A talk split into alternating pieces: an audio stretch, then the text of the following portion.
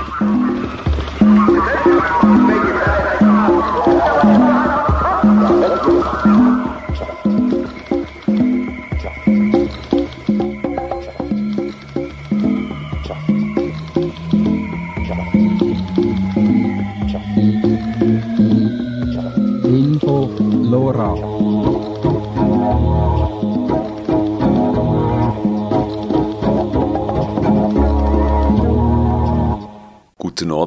und herzlich willkommen bei Radio Lora 97,5 MHz. In der folgenden Stunde hört ihr den Mitschnitt einer Veranstaltung mit dem Titel Welche Prostitution wollen wir? welche am 6. Februar 2015 im Rahmen der Veranstaltungsreihe Die Welt am Donnerstag stattgefunden hat. Die Veranstaltungsreihe Die Welt am Donnerstag ist eine Zusammenarbeit der Autonomen Schule Zürich und der Wochenzeitung WOTS. Weitere Informationen und das volle Programm findet ihr auf den Webseiten der Autonomen Schule und www.wots.ch. Welche Prostitution wollen wir? Prostitutionsverbot, Problemlöser oder Populismus? Die Frage, ob Prostitution verboten oder legalisiert werden soll, entzweit Europas Feministinnen. Wenn es nach Alice Schwarzer geht, ist der Fall klar – Prostitution fördert den Menschenhandel und gehört verboten, die Freier müssen bestraft werden. In der Schweiz kommt ein Expertenbericht des Bundesrates zu einem anderen Befund. Prostituierte sollen rechtlich gestärkt werden. Politische Vorstöße von links bis rechts, die von Besserstellung bis zum Verbot des Gewerbes reichen, sowie der vorliegende Expertenbericht 2015 wird ein Jahr sein, in dem in der Schweiz politisch die Weichen gestellt werden, welcher Weg eingeschlagen wird. Der Vortrag von Rebecca Angelini, Fachstelle für Frauenhandel und Frauenmigration FITZ und Brigitte Obrist, ehemalige Sexarbeiterin und Mitarbeiterin der AIDS-Hilfe Schweiz, wird moderiert von Daniel Rieser von der Wochenzeitung WOTS. Herzlich willkommen zur dritten Runde unserer Veranstaltungsreihe Die Welt am Donnerstag. Dann möchte ich begrüßen für heute als Referentin Rebecca Angelini von der FITZ Fachstelle. Äh, sie wird uns gleich ein kurzes Input-Referat geben. Im Anschluss werden Brigitte Obrest, sie ist ehemalige Sexarbeiterin und war während neun Jahren äh, Projektleiterin bei der AIDS-Hilfe Schweiz und äh, Daniel Rieser von der WOTS, der diese Veranstaltung auch mitorganisiert, eine Gesprächsrunde halten. Danach machen wir die Diskussion auf und die Diskussion wird dann auch nicht aufgezeichnet. Gut, dann wünsche ich euch viel Spaß und übergebe das Wort an Rebecca. Vielen Dank euch allen. Vielen Dank, dass ihr heute hier sein dürfen. Es freut mich sehr zum Thema Sexarbeit etwas zu sagen und später mit euch zu diskutieren. Die FIZ arbeitet nun schon seit 1985 für die Würde und die Rechte von Migrantinnen und kämpft gegen Ausbeutung und Gewalt. Wir befassen uns jetzt seit 30 Jahren mit dem Thema Sexarbeit und haben in dieser Zeit tausende Sexarbeiterinnen beraten. Heute bläst Migrantinnen allgemein und Sexarbeiterinnen insbesondere ein sehr eisiger Wind entgegen. Die FIZ ist eine typische NGO. Wir sind parteipolitisch und religiös ungebunden, sehen uns aber klar als Interessensvertreterinnen von Migrantinnen und Sexarbeiterinnen. Wir arbeiten also parteiisch. Und der Kampf für die Interessen unserer Klientinnen ist eine große Herausforderung in diesen frostigen Zeiten. Unser Team ist inzwischen angewachsen auf 21 Mitarbeiterinnen, fast alle mit Migrationshintergrund. Entsprechend viele Sprachen werden bei uns gesprochen. Und wie jede nichtstaatliche Organisation sind wir zum großen Teil auf Spenden, auf Mitgliederbeiträge und Trägerschaftsbeiträge angewiesen. Etwa die Hälfte ähm, verdienen wir aber über Leistungsverträge mit dem Kantonen, der Stadt Zürich und dem Bund. Unsere Mission, also der Kampf gegen Ausbeutung und Gewalt und für die Würde und die Rechte von Migrantinnen, machen wir konkret mit vier Arbeitsbereichen. Wir haben zum einen die Interventionsstelle Makasi für Betroffene von Frauenhandel, wo wir jedes Jahr rund 200 Fälle begleiten und unterstützen. Dann haben wir seit 2011 eine Schutzwohnung, spezialisiert auf Frauenhandel. Der zweite Arbeitsbereich ist die Beratungsstelle für Migrantinnen, wo wir viel mehr Fälle haben jedes Jahr. Das sind rund 400 bis 500 und darunter sehr viele Sexarbeiterinnen, Kabaretttänzerinnen, Frauen, äh, die illegalisiert hier sind, gewaltbetroffene Frauen etc. Die beiden Beratungsstellen sehen, wir, Beratungsstellen sehen wir als Unterstützungsangebot auf individueller Ebene. Wir sind aber der Meinung, dass es auch Maßnahmen auf struktureller Ebene braucht, um die Situation der Migrantinnen zu verbessern. Prekäre Arbeitsverhältnisse und Ausbeutung sind nicht bedauerliche Schicksalserfahrungen einzelner Frauen. Vielmehr wirken sie strukturelle Mechanismen, zum Beispiel einschränkende Aufenthaltsregelungen, Diskriminierung gegenüber Frauen und anderes auf die Lebenssituationen von Migrantinnen in der Schweiz aus. Deshalb machen wir seit jeher auch politische Arbeit. Das wäre dann unser dritter Arbeitsbereich. Das heißt, wir bringen die Anliegen, die wir in der Beratung, der, in der direkten Beratungsarbeit erfahren, bringen wir auf die politische Ebene auf die Behördenebene und in die Öffentlichkeit und fordern Lösungen.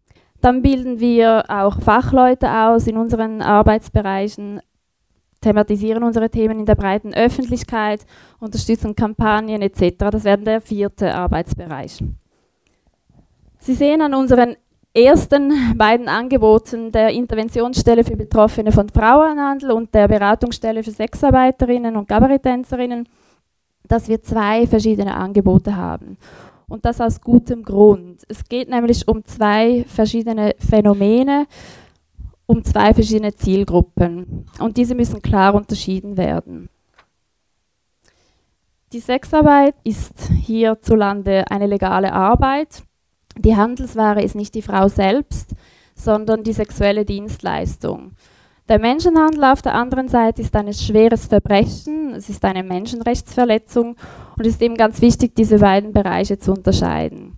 Es ist klar, es gibt auch in der Sexarbeit Ausbeutung, Gewalt, Menschenhandel, aber das gibt es auch in anderen Bereichen. Sexarbeit ist eine selbstbestimmte Arbeit.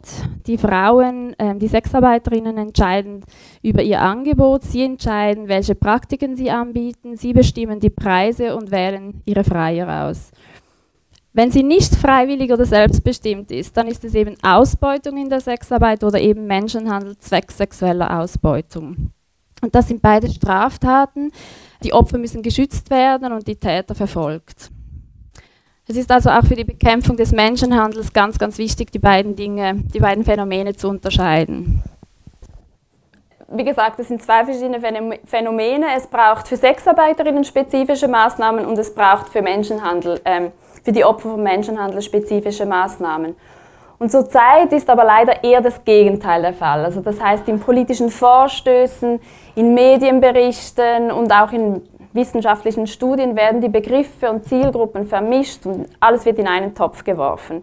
Und die FIZ muss praktisch einmal pro Tag gegenüber Medien oder in der Politik oder Arbeitsgruppen klarstellen, dass eben Sexarbeit und Frauenhandel keine Synonyme sind. Wenn wir diese beiden Phänomene nicht unterscheiden, dann laufen wir in Gefahr, komplett an den Anliegen der Betroffenen vorbeizuhandeln. Möglicherweise sogar kontraproduktiv zu sein. Also zum Beispiel Migrantinnen zu kriminalisieren, um Menschenhandel zu fördern. Und obwohl ich mit Zahlen vorsichtig bin, finde ich es auch hier wichtig, ähm, diese Dimensionen zu verdeutlichen. Wir, schätzen in der Schweiz, dass es ca. 15.000 bis 20.000 Sexarbeiterinnen gibt. Und im 2013 hat die Schweiz offiziell gemäß Bundesamt für Statistik 42 Opfer vom Menschenhandel identifiziert.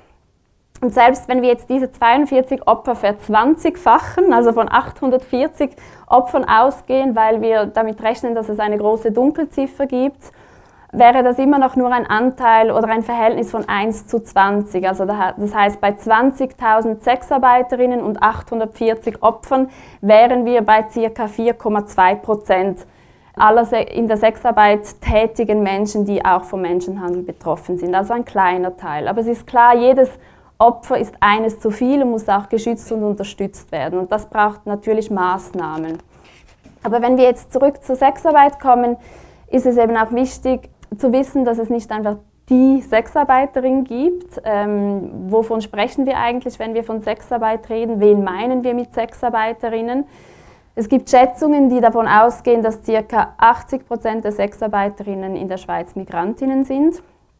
Viele von ihnen sind Migrantinnen, die ihre Möglichkeiten ausloten und sich für die Sexarbeit entscheiden, weil sie nicht viele andere Optionen haben. Sie könnten vielleicht noch putzen oder sonst etwas machen. Das sind vor allem Frauen, die für ihre Familien sorgen müssen, die häufig eine schlechte Ausbildung haben, wenig Deutschkenntnisse und einen Aufenthaltsstatus, der ihnen kaum berufliche Möglichkeiten bietet. Sie machen den Job, um Geld verdienen, Punkt. Um Geld zu verdienen, ganz einfach. Es gibt aber auch einen Teil der Sexarbeiterinnen, die hätten andere Optionen. Sie entscheiden sich aber bewusst für die Sexarbeit, weil ihnen entweder der Lebensstil gefällt oder weil sie diesen Job einem anderen Job ähm, vorziehen. In Deutschland kennen wir die Hurenbewegung, die sind eine sehr starke Stimme für eben die Sexarbeiterinnen, die jetzt sagen ganz bewusst von sich, sie, ihnen gefällt dieser Lebensstil und sie wählen das bewusst für sich so aus. Es ist auch wichtig zu wissen, dass eine Frau innerhalb ihrer oder im Laufe ihrer Karriere zwischen den beiden Polen, also eingeschränkte Wahlmöglichkeit auf der einen Seite und Entscheid für diesen Lebensstil auf der anderen Seite sich hin und her bewegen kann. Also da gibt es natürlich auch nicht einfach so ein, eine starre Situation. Und ganz wichtig, keine dieser Frauen will als Opfer behandelt werden. Dann kommt noch dazu, dass die Sexarbeiterinnen an unterschiedlichen Orten mit unterschiedlichen Dienstleistungen tätig sind. Wir wissen aus Schätzungen, dass der Straßenstrich nur etwa 13 Prozent des gesamten Sexgewerbes ausmacht, obwohl der ja sehr präsent ist in den Medien und überall. Und es gibt auch nicht nur Bordell und Straßenstrich, sondern es gibt Cyber- und Telefonsex und Escort und Domina-Studios und Service in Sexkinos und Saunaclubs und sexuelle Dienstleistungen für Menschen mit Behinderung, für ältere Menschen. Also es ist ein wirklich sehr breites Feld. Einige der Frauen, die machen das, ähm, die, die, die wohnen seit Jahren in der Schweiz, andere pendeln regelmäßig hin und her zwischen der Arbeit hier und ähm, ihrem Leben zu Hause bei den Kindern und der Familie. Und die mieten sich dann hier für, für die Tage, die sie hier arbeiten, in eine Wohnung ein oder arbeiten eben auf der Straße. Und ihr Verdienst ist dann oft auch höher als die Frauenlöhne in niedrig qualifizierten Jobs. Was sind die Anliegen der Sexarbeiterinnen, die in die FITS kommen? Es sind nicht die Hurenbewegten, die zu uns in die Beratung kommen, sondern eher die Migrantinnen, die eben ihre Handlungsoptionen ausloten und sich dann selbstbestimmt für die Sexarbeit entscheiden. In der FITS beraten wir täglich Sexarbeiterinnen und die Anliegen, die sie zu uns führen, sind so unterschiedlich wie ihre Lebenssituationen. Ähm, ihre Probleme und Sorgen rühren hauptsächlich daher, dass ihre Tätigkeit stigmatisiert ist und sie kaum Rechte haben. Im Moment bei uns in der Beratung ist eines der Hauptthemen ähm, sind die behördlichen Auflagen, die die Sexarbeiterinnen zu durchlaufen haben. Also das heißt, Viele Klientinnen kommen zu uns, weil sie Schwierigkeiten haben, die komplexen behördlichen Verfahren alleine zu durchlaufen, um eine Bewilligung zu erhalten, um legal hier in der Sexarbeit tätig zu sein. Oder sie kommen zu uns, weil sie sich wehren müssen gegen Migrationsämter, die ihre Aufenthaltsbewilligung nicht verlängern wollen. Andere kommen, weil die Behörden ihnen Probleme machen, weil sie ihnen nicht glauben, dass sie als Sexarbeiterinnen gute Mütter sein können und ihnen das Obhutsrecht für ihre Kinder entziehen wollen oder sie wegen Scheinheirat anzeigen, weil eine Sexarbeiterin in ihren Augen nicht aus Liebe heiraten kann. Manche Sexarbeiterinnen, die zu uns kommen, wollen in eine andere Tätigkeit umsteigen und finden keinen Arbeitgeber.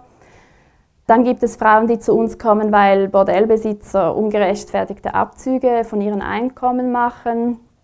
Oftmals ist auch die Problematik gerade hier in Zürich, dass die Frauen keinen bezahlbaren Ort finden, um zu arbeiten. Viele bezahlen für ganz desolate Räume unglaubliche Wuchermieten. Also in der Beratung geht es in erster Linie darum, die Klientinnen in ihren konkreten Anliegen zu unterstützen und diese gründen, wie die Beispiele eben zeigen, oft ursächlich in sogenannter struktureller Gewalt, also eben einschränkende Gesetzgebungen, nicht nachvollziehbare Entscheide von Behörden und so weiter. In der FITS-Beratungsstelle geht es dann darum, dass unsere Klientinnen die Kontrolle über ihr Leben zurückgewinnen. Wir zeigen ihnen Handlungsoptionen auf und unterstützen sie in ihren Stärken. Das heißt nicht, dass wir die ungerechten ökonomischen, sozialen und politischen Verhältnisse ausblenden, die dazu führen, dass Frauen aus Thailand, aus der Dominikanischen Republik, aus Nigeria, Ungarn, Rumänien etc. schlechte Startchancen und eben nur wenige bis gar keine Erwerbsmöglichkeiten haben. Aber es ist eben ist klar, es ist wichtig, diese Bedingungen ähm, im Herkunftsland zu kennen und sie auch einzubeziehen in die Beratung ähm, weil eben oftmals dann in den Herkunftsländern die Stigmatisierung als Sexarbeit noch größer ist als hier. Aber wir begegnen unseren Klientinnen auf gleicher Augenhöhe. Die e- Klientin ist die Entscheidende und die Handelnde und wird in ihrer Entscheidungsfindung von der Beraterin unterstützt. Sexarbeiterinnen bzw. Migrantinnen im prekären Dienstleistungssektor sind mutige Frauen, die auf der Suche nach neuen Überlebensstrategien sind und gemäß ihren Wünschen und Hoffnungen aktiv Entscheidungen treffen. Es sind Frauen, die sich also trotz bestehender struktureller, gesellschaftlicher und ökonomischer Herrschaftsverhältnisse sozusagen nicht unterkriegen lassen. Es sind auch Frauen in verschiedenen Rollen. Oft sind es Alleinernährerinnen, fast immer sind es Mütter, Frauen mit großer Verantwortung und großem Verantwortungsgefühl und sie haben Respekt verdient. Und dennoch, obwohl Sexarbeit hierzulande eine legale Arbeit ist und Sexarbeiterinnen keine Opfer sind, gibt es Handlungsbedarf. Der Job ist hart, die Arbeitsbedingungen sind prekär und die Rechte eingeschränkt. Kommt dazu, dass das Stigma enorm ist in der Sexarbeit. Und da braucht es Maßnahmen, um diese Situation zu verbessern. Ich höre immer wieder Fragen, ähm, wollen wir denn Prostitu Prostitution in unserer Gesellschaft? Was wollen wir für eine Gesellschaft? Und ich finde diese Diskussion total wichtig und wir führen diese Diskussion. Wir haben soeben ein Diskussionspapier mit der DFAM, dem CFD und Procore veröffentlicht, das sich genau diesen Fragen stellt. Aber gleichzeitig gibt es eben die soziale Realität. Sexarbeit existiert. 20.000 Frauen in der Schweiz leben von diesem Job und viele Migrantinnen haben in unserem System nicht viele andere Optionen. Wir sind täglich mit Sexarbeiterinnen im Kontakt und wir müssen doch schauen, dass wir eine Lösung finden, die für die Betroffenen die beste ist, also total pragmatisch.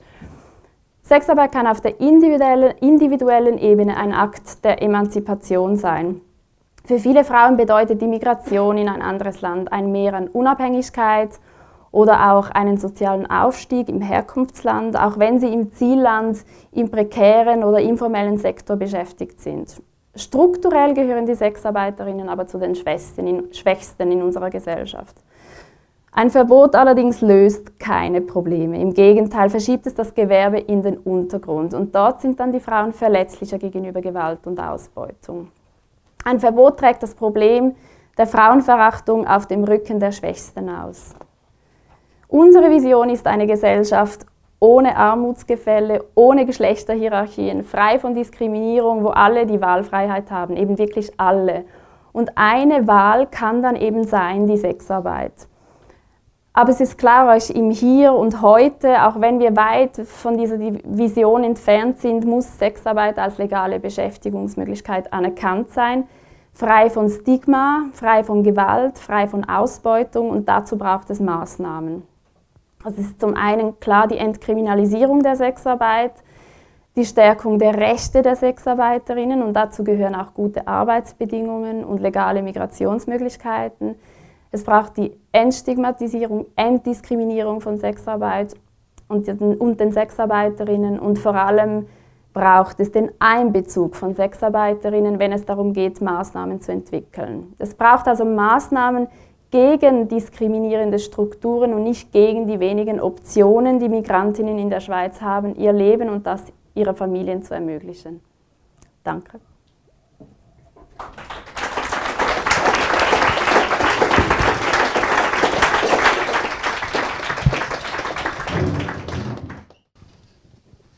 Ja, vielen Dank, äh, Rebecca.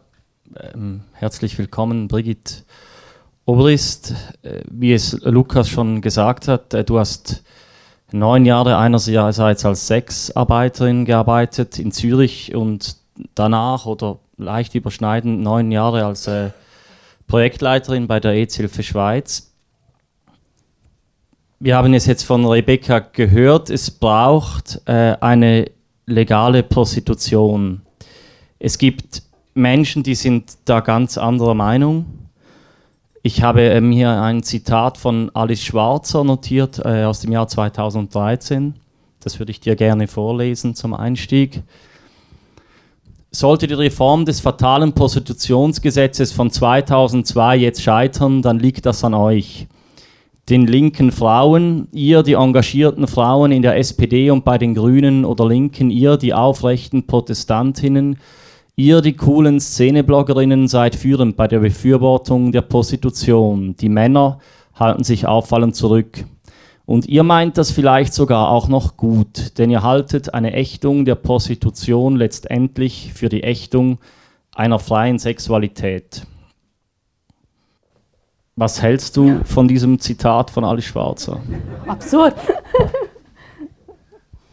Absurd. Also erstens hat Alice Schwarzer, soweit ich weiß, nie in einer Beratungsstelle gearbeitet. Und soweit ich weiß, hat sie auch nie angeschafft.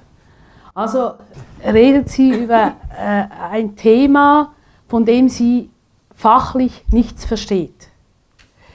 Ich habe nicht nur gearbeitet in der Prostitution, ich habe äh, AIDS-Prävention bei Migrantinnen gemacht und ich habe mir alles, was es an Studien gab damals und auch heute noch, ich habe mich auch im Thema vertieft gebildet und befasst. Und zu sagen, dass diejenigen, die seit Jahren, wie lange gibt es FITS? 30 Jahre das Jahr. 30 Jahre in diesem Bereich arbeiten, zu sagen, sie seien schuld, dass es das gibt, das ist schlicht absurd. Es gibt, ähm, also eines ihrer Hauptargumente ist, ist äh, diese, diese strukturelle Gewalt zu sagen, ein erheblicher Teil der Frauen wird äh, zur Prostitution gezwungen, weil sie keine andere Möglichkeit haben, so wie es ja Rebecca schon auch angetönt hat. Nein, äh, sie werden zu, äh, wie soll ich sagen, äh, sicher gibt es einen Teil, Rebecca hat ja aufgezeigt, wie viele die gezwungen werden, aber nicht so, wie man sich das vorstellt. Äh, es werden auch Leute zu Bauarbeit gezwungen, wo sie auf der Baustelle übernachten müssen für fünf Franken am Tag, oder? Das ist auch ein struktureller Zwang. Die Leute werden nicht so gezwungen, Viele Leute kennen äh, Prostitution aus Tatortkrimis.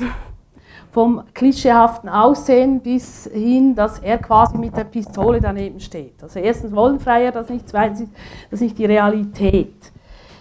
Die Prostitution als Phänomen muss man unterscheiden von der Sexarbeit als Arbeit.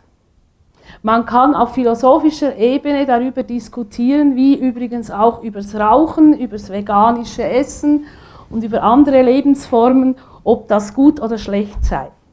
Aber wenn man daraus auf die Ebene der Arbeiter, der Betroffenen anfängt, Maßnahmen zu fordern, die letztlich nur dem Wohlbefinden derjenigen dienen, die ein Problem haben damit, dass es Arbeit, also dass es sexuelle Dienstleistungen gibt, dann löst man nicht nur ein Problem, sondern man schafft jede Menge Probleme. Also muss man vielleicht zuerst einmal klären, wie du es schon angetönt hast, wovon man überhaupt redet, wenn man von Prostitution redet. Mhm. Und da gibt es ja unterschiedliche Ebenen. Wie, es ist ja auch beim FITS, äh, nehme ich an, oder zumindest bei, bei, euren Mitgliedern, könnte ich mir vorstellen, äh, dass, dass in diesem Punkt die Meinungen sehr auseinandergehen. Also ich denke, das beste Beispiel ist der Unterschied zwischen Schweden und Deutschland. Oder dort sieht man eben, das sind zwei Länder, die total unterschiedliche Wege gewählt haben, wenn es darum geht, mit Prostitution umzugehen. Und der Grund ist eigentlich, dass die Länder von etwas anderem ausgehen. Also Prostitution in Schweden ist nicht gleich Prostitution in Deutschland. In Schweden geht man davon aus, dass Prostitution an sich Gewalt gegen Frauen ist, Gewalt gegen Menschen und unterscheidet eben nicht zwischen Menschenhandel, Frauenhandel und Sexarbeit, so wie wir das tun.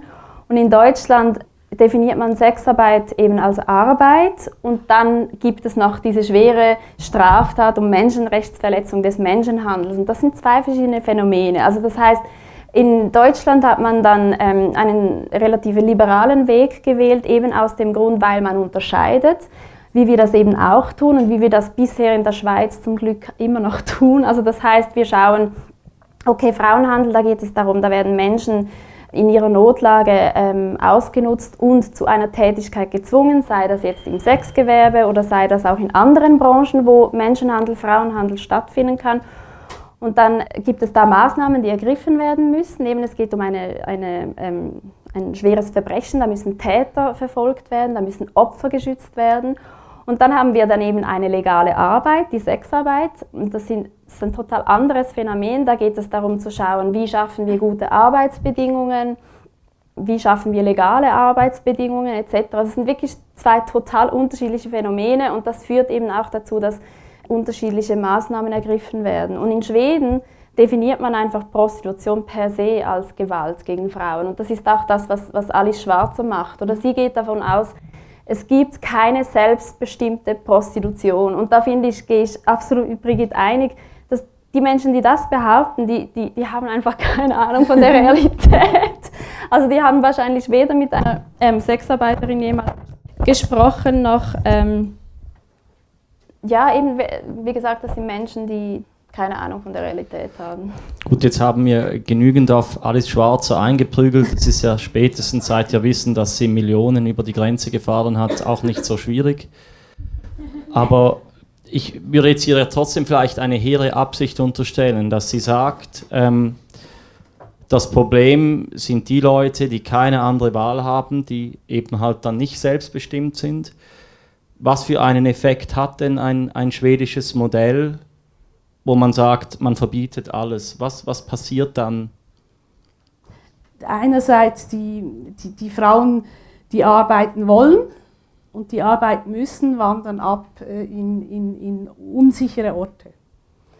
Wir haben in der Schweiz und auch in Deutschland größtenteils im Gegensatz zu Amerika oder Kanada relativ sichere Verhältnisse. Also bei uns gibt es nicht meilenweite Straßen, wo kein Mensch ist.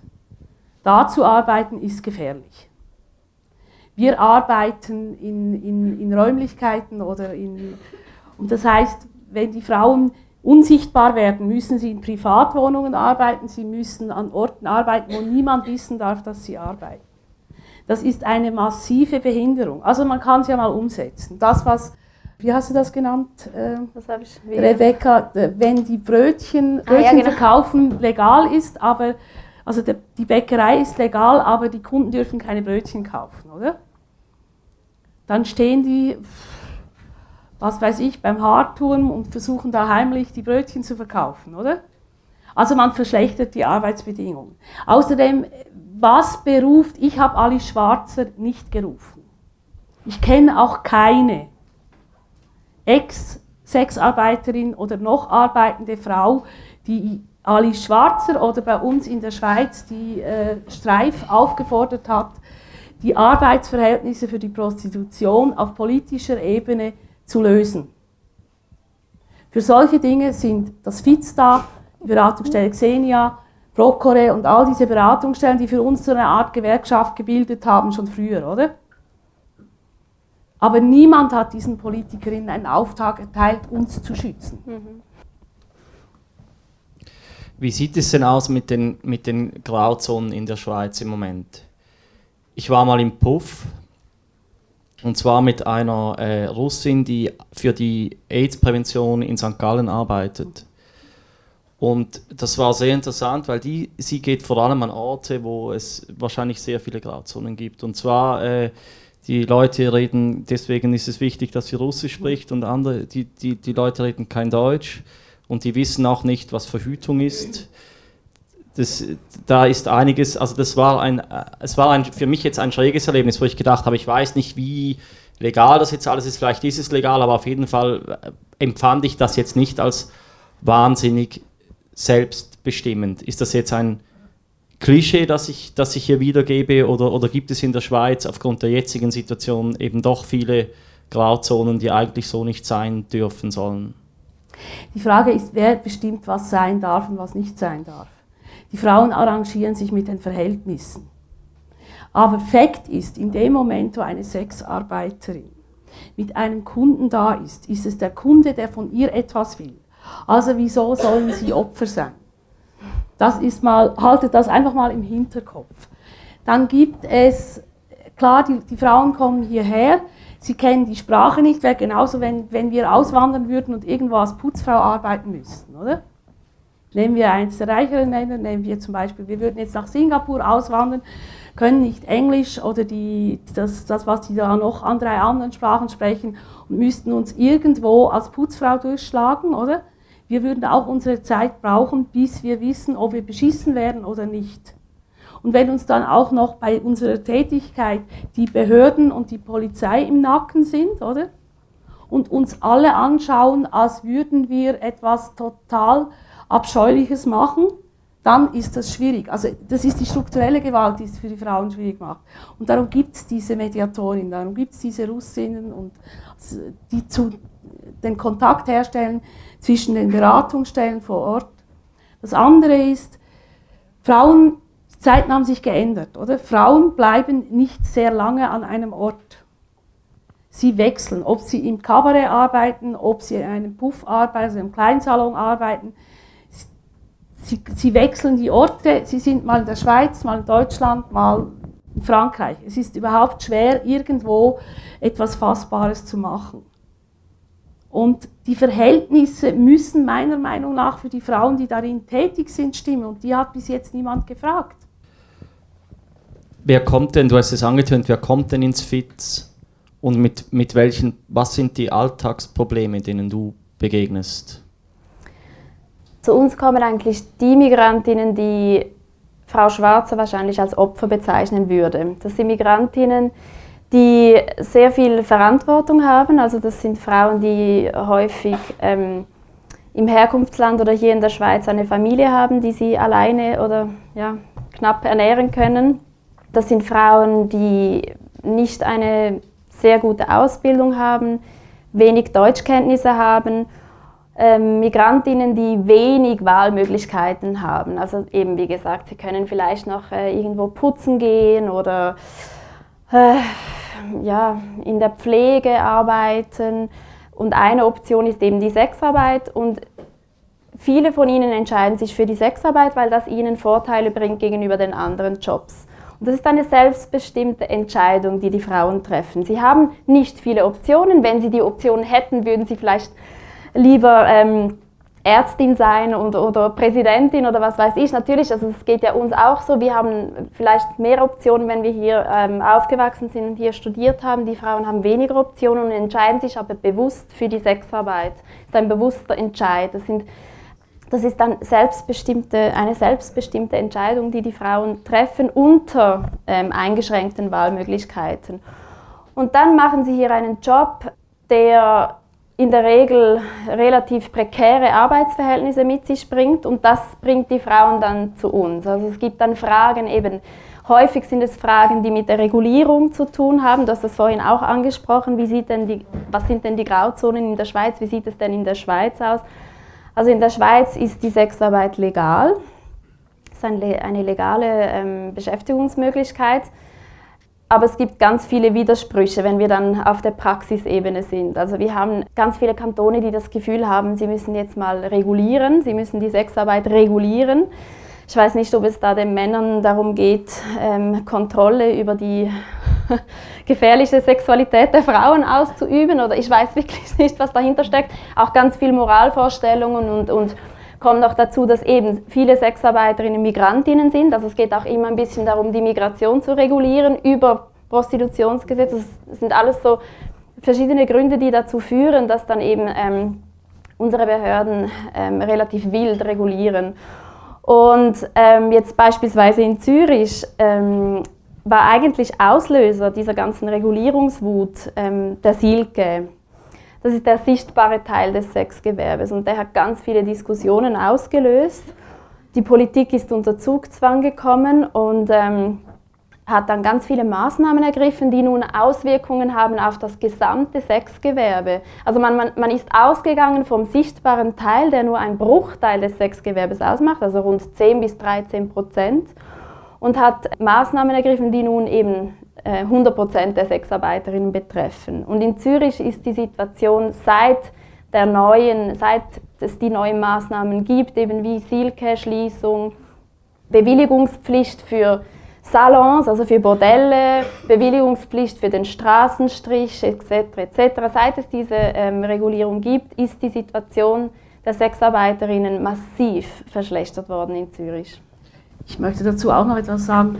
In der Schweiz ist es so, dass die Prostitution legal ist.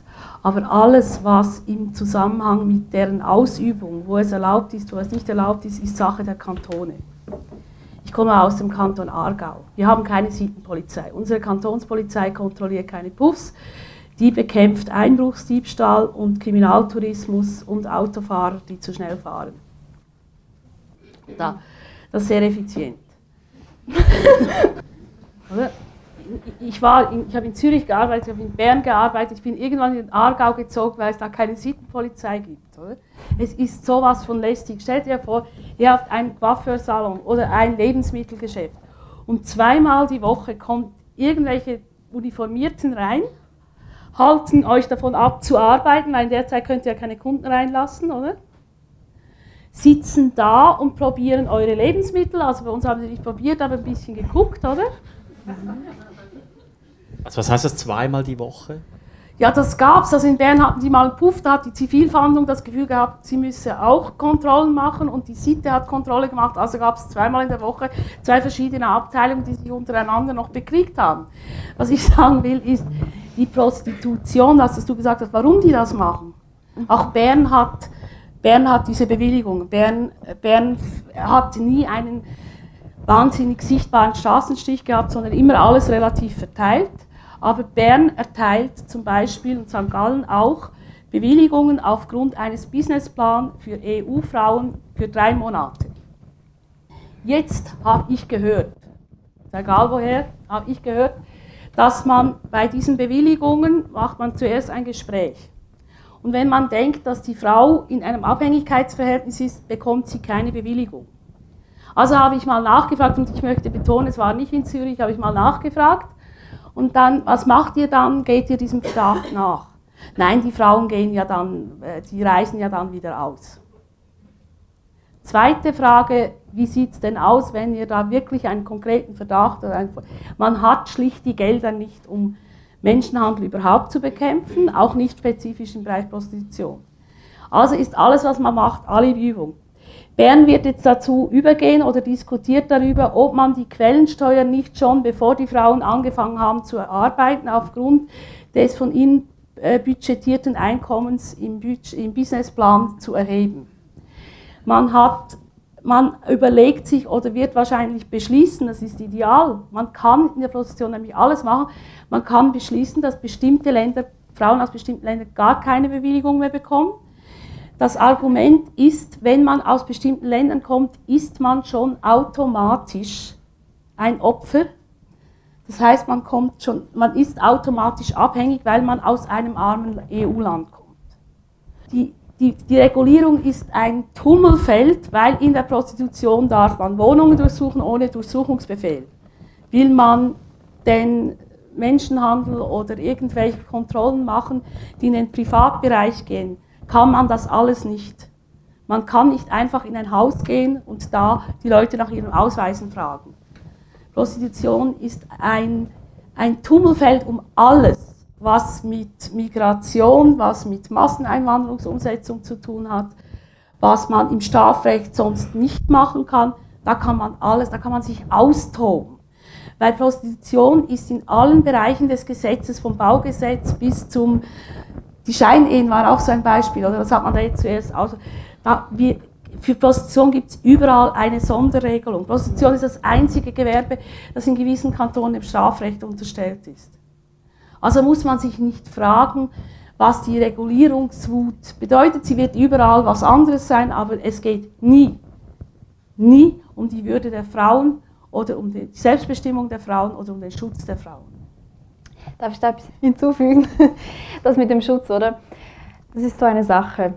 häufig werden eben diese Maßnahmen ergriffen im Namen des Schutzes der Frauen. Also auch in Zürich beispielsweise ist einer der Hauptzwecke der Prostitutionsgewerbeverordnung ist der Schutz der Sexarbeiterinnen. Und ich glaube sogar, ich glaube zum Teil den Behörden sogar, dass sie tatsächlich, ähm, dass es ihnen wichtig ist, die Frauen zu schützen. Ich glaube schon, dass sie nicht nur Böses im Sinne ähm, haben, aber der Punkt ist ein bisschen, es eignet sich sehr gut als Argument, um Repressionen und Beschränkungen und Eindämmungen etc. Ähm, zu vollziehen. Also wir sehen jetzt in Zürich, dass zwar im Namen des, des Schutzes die ganzen äh, Maßnahmen ergriffen worden sind, aber im Endeffekt ist es nichts anderes als eine Eindämmung der legalen Sexarbeit, was jetzt passiert ist. Also, und da entstehen dann eben diese Grauzonen. Das heißt ja nicht, dass wenn etwas verboten ist oder wenn etwas ähm, sehr reguliert ist, dass es dann, also wenn etwas verboten ist, heißt es nicht, dass es dann nicht mehr stattfindet, oder? Das heißt dann einfach eben, dass das Ganze sich in den Untergrund verschiebt. Das Gleiche mit sehr hohen Hürden, die die Behörden ergreifen. Also wenn die Hürden zu hoch sind, bedeutet das nichts anderes als die Frauen ähm, als dass die Frauen sich dann eben nicht mehr bewilligen lassen, sondern eben dann in den Untergrund gehen und dann halt illegalisiert arbeiten. Also es ist wirklich das, was jetzt passiert, ist äh, vielleicht gut gemeinte äh, Maßnahmen, die von den Behörden ergriffen werden, die aber zum Teil so hohe Hürden sind. Zum Beispiel, wenn, wenn in Zürich eine kleine Arbeitsgemeinschaft von zwei bis drei Frauen zusammen einen ähm, Salon betreiben möchten, dann brauchen sie jetzt eine Betriebsbewilligung. Und dazu gehört eine ähm, baupolizeiliche Bewilligung und die kriegt man nicht in Wohnzonen, wo der Wohnanteil über 50 Prozent ist. Also es sind solche Auflagen, die gemacht werden und schlussendlich nichts anderes bewirken, als dass ähm, diese Salons dann in den Untergrund verschwinden. Also gut. ähm, ich bin manchmal ein wenig langsam, aber vielleicht habe ich etwas wirklich komplett falsch verstanden. Und zwar in der Kommunikation der Stadt Zürich wird meines Wissens das Zürcher Modell als Erfolgsmodell verkauft.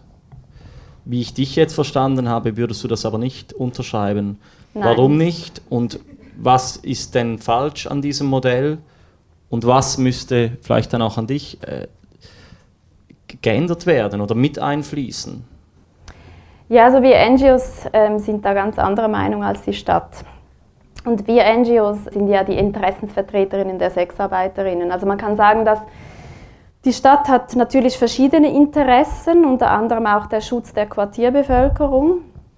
Und da mag es äh, für die Quartierbevölkerung mag es Vorteile haben, diese neue Regulierung, aber ähm, aus Sicht der Sexarbeiterin ist es klar eine Verschlechterung, weil eben zum Beispiel eben für Kleinstsalons, das sind eigentlich, das ist die Form der Arbeit, wo wir finden, ist am ehesten selbstbestimmte Arbeit möglich, weil das sind eben kleine Arbeitsgemeinschaften, alle sind sich gleichgestellt.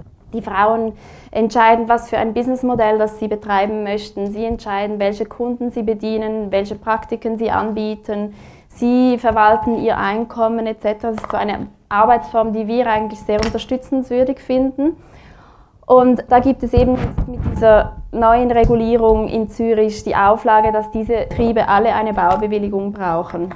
Und das heißt, dass Kleinstsalons sich jetzt anwaltlich vertreten müssen. Sie müssen einen Architekten anheuern, der ihnen die Baupläne macht. Sie müssen das Ganze eben einreichen beim Hochbaudepartement. Also ohne Anwalt und ohne Architekt geht das schon fast gar nicht. Das sind mehrere tausend Franken, die Sie in die Hand nehmen müssen und dann wird das Ganze ausgeschrieben im Tagblatt. Und dann kann es dann eben sein, dass die Nachbarn dann erst erfahren, ups, da gibt es einen Salon in meiner Nachbarschaft, das stört mich. Dann gibt es womöglich ein Rekursverfahren, das kommt vor Gericht. Und das kann dann mehrere 10.000 Franken bedeuten für, eine, für, für die Frauen, die diese kleinen Salons betreiben. Das können sie nicht, das können sie nicht bezahlen. Also es ist eigentlich völlig unrealistisch für Kleinstsalons, sich in der Stadt legal, also eine legale Arbeitsbewilligung für Kleinstsalons zu erhalten. Wohingegen eben größere Salons, die haben dann das Geld für Anwälte, die haben dann das Geld für Architekten, die können sich das leisten, die gehen auch bis vor Bundesgericht, oder? Also eigentlich fördert die Politik der Stadt Großsalons, wo dann eben ein Betreiber da ist, der dann äh, mehrere Frauen hat, die ähm, sogenannt, das sind nicht angestellt, aber die ihm unterstellt sind. Und wir haben einige Klientinnen in der Beratung, die dadurch, dass sie jetzt nicht mehr selbstständig in diesen kleinen Salons arbeiten können, müssen sie ausweichen, weil sie, sie müssen ja von was leben und sind dann eigentlich in einer neuen Abhängigkeit von diesen Betreibern oder von diesen Großclubs, können nicht ausweichen, weil es ja keine legale Möglichkeiten mehr gibt, für sie zu arbeiten, selbstbestimmt und selbstständig. Also das heißt eigentlich, die Stadt fördert die Abhängigkeit von Großbetreibern, von den, von den Sexarbeiterinnen, mit einer Politik, die eigentlich zum Schutz der Frauen da sein sollte. Also die Stadt äh, hört nicht auf die NGOs in dem Fall.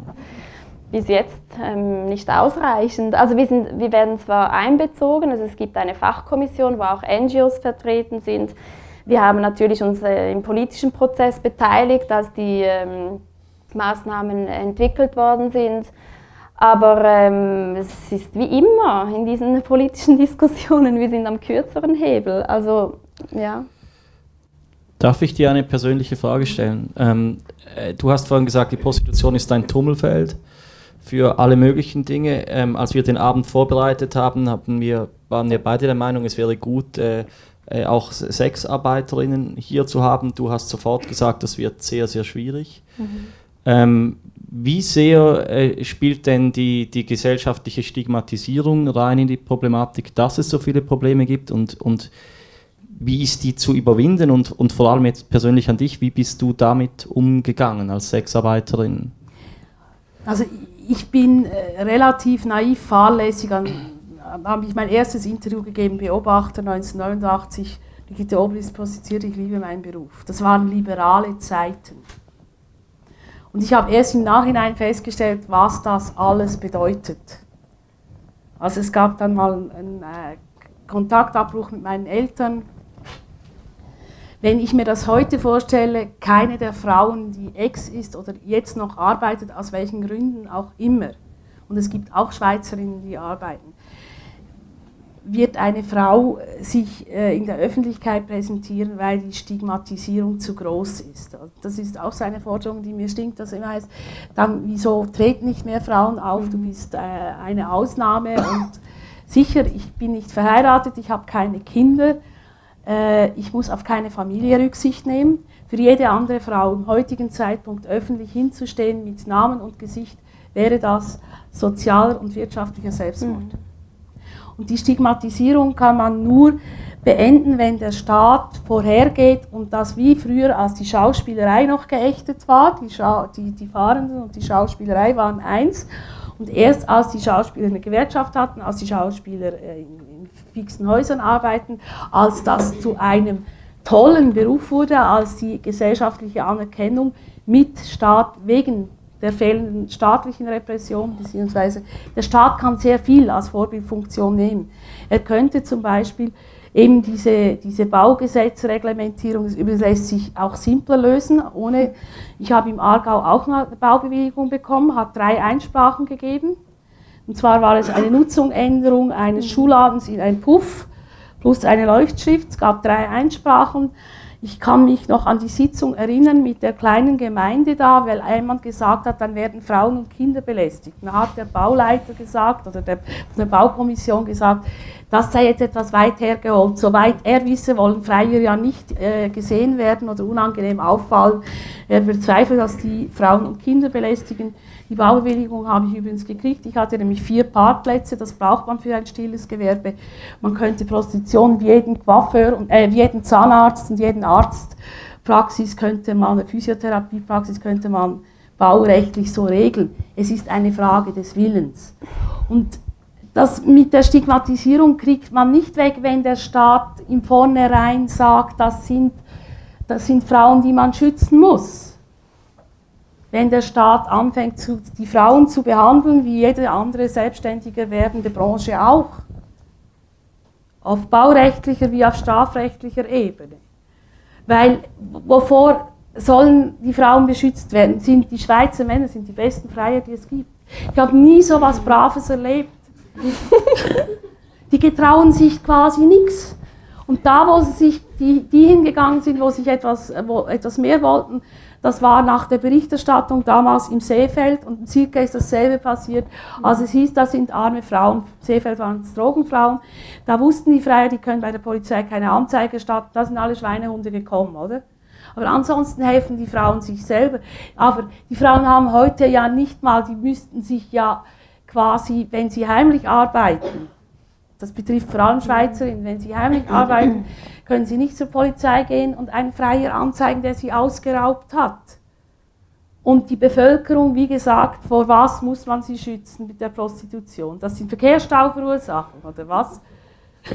Also es ist eine Frage, wie, wie, wie macht man etwas, weil man unbedingt sich politisch profilieren will oder etwas machen will, um zu den Bürgern zu zeigen, wir machen etwas, was ihr nicht gerne seht. Wir haben das Passivrauchergesetz. Da wurde auch etwas gemacht, um den Leuten zu zeigen, wir nehmen euer Anliegen ernst. Ich rauche trotzdem.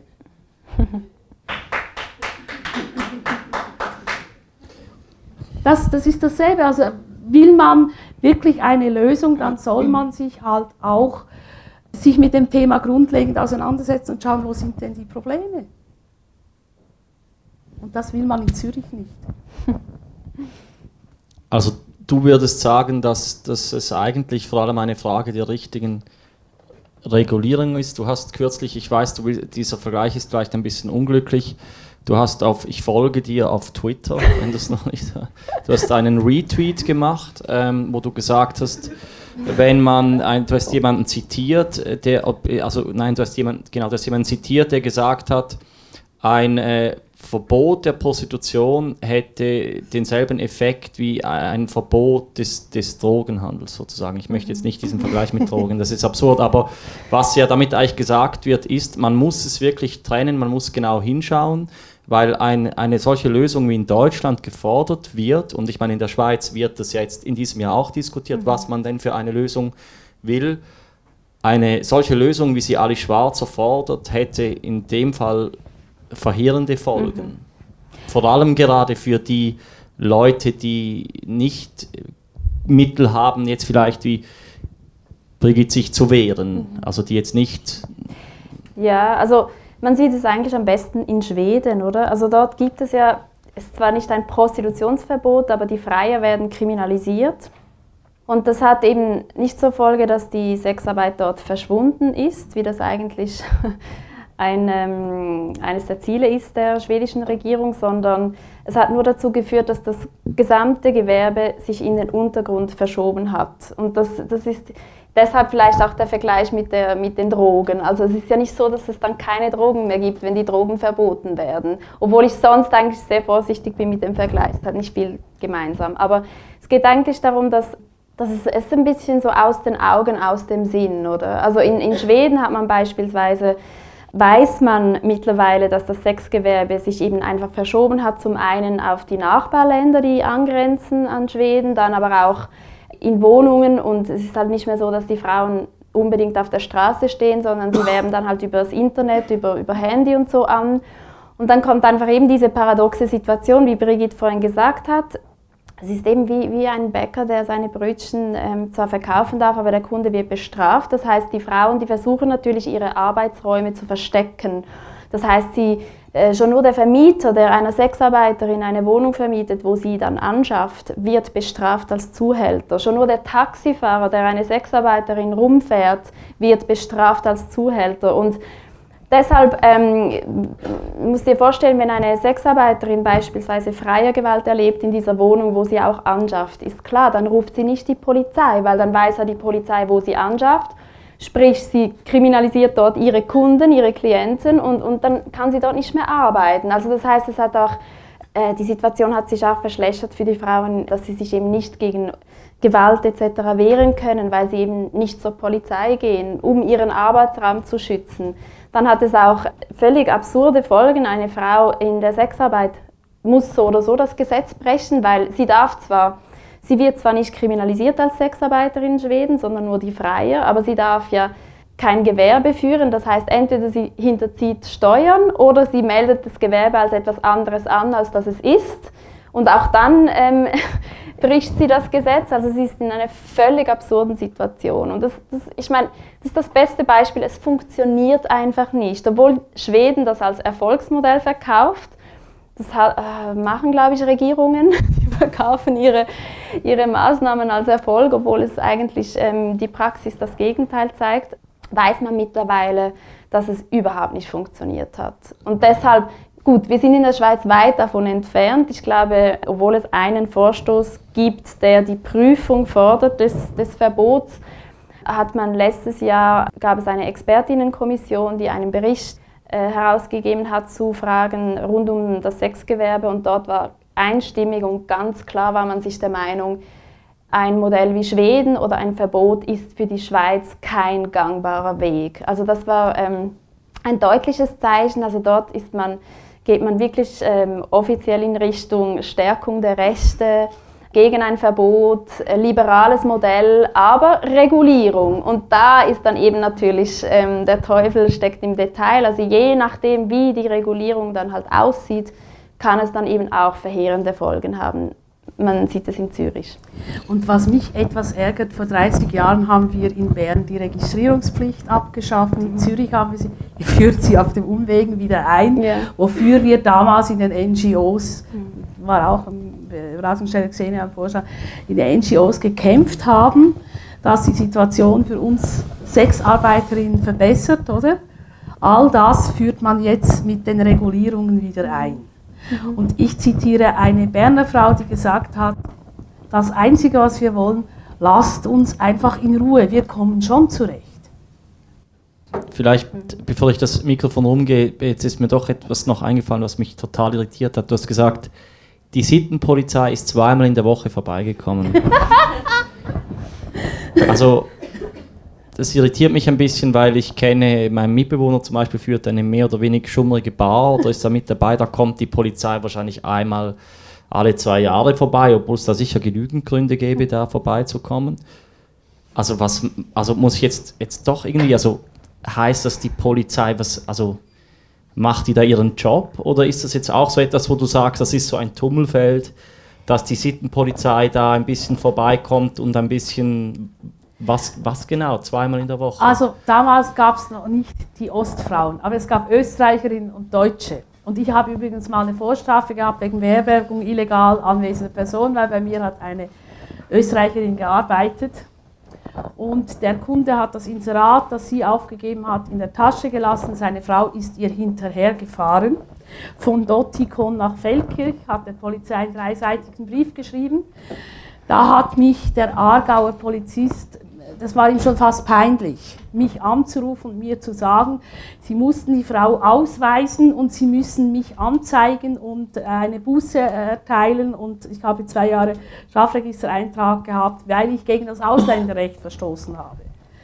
Denselben Grund haben die Polizisten damals kontrolliert, weil sie wissen wollten, welche Frauen wo arbeiten. Und diese Daten wurden in Bern eins zu eins im Steueramt übergeben, ist heute noch so. Die Steuern können dann einschätzen. Und der zweite Grund, warum Polizisten in Salons gehen und kontrollieren, ist, ob eventuell eine da ist, die keine Betriebsbewilligung hat, die keine Aufenthaltsbewilligung hat, die, die äh, Hausordnungszettel, den sie in Bern aufhängen müssen, ich glaube, in Zürich wird es, was weiß ich für, man kontrolliert das.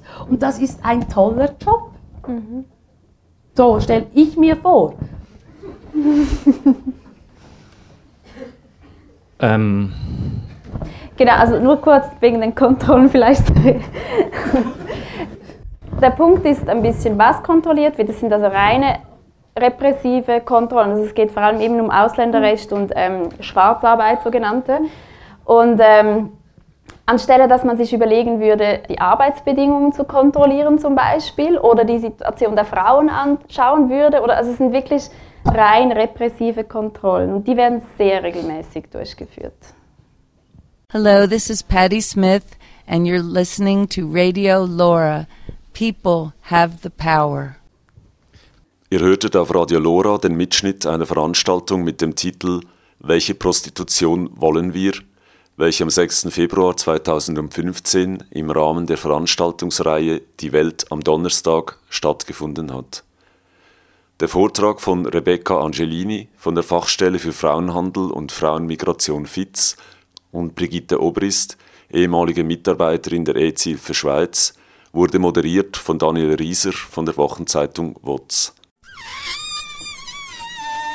Radio Lora, eine kleine Stimme gegen das Böse.